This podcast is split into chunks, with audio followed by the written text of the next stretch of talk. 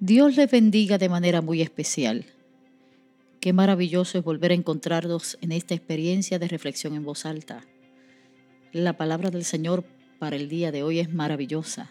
Mateo capítulo 18, versículo del 21 en adelante dice, en aquel tiempo, acercándose Pedro a Jesús, le preguntó, Señor, si mi hermano me ofende, ¿cuántas veces lo debo lo tengo que perdonar?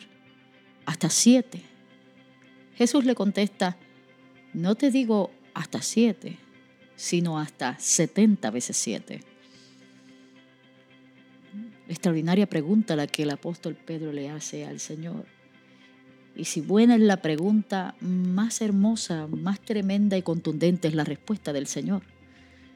Persigo a Pedro como muchas veces nosotros también somos, estableciendo límites, límites máximos, donde ponemos nuestras propias reglas y hacemos las cosas a nuestra manera. Así que en este asunto de perdonar o de establecer a quién, cómo, por qué y de qué manera, también queremos establecer las reglas del juego. Pedro le dice al Señor, yo tengo un límite. ¿Estoy bien?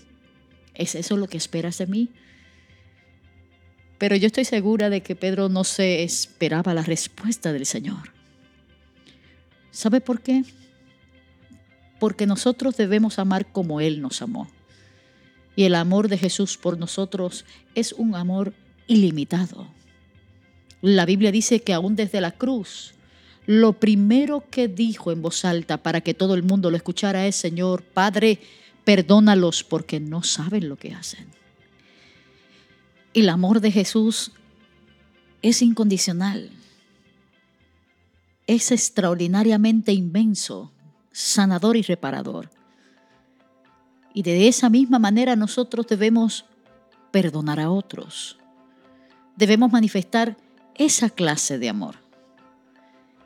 Esa clase de amor donde yo me vacío de mí mismo para que Él sea en mí.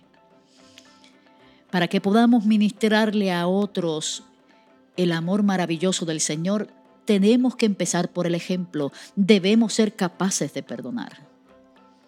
Pastora, no es fácil hacerlo. Nadie dijo que lo era. Y muchas veces las experiencias de obediencia en nuestras vidas son difíciles de llevarlas a cabo. Obedecer cuesta.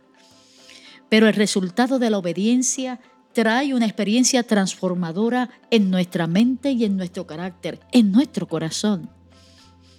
Amar produce resultados extraordinarios de gozo interior.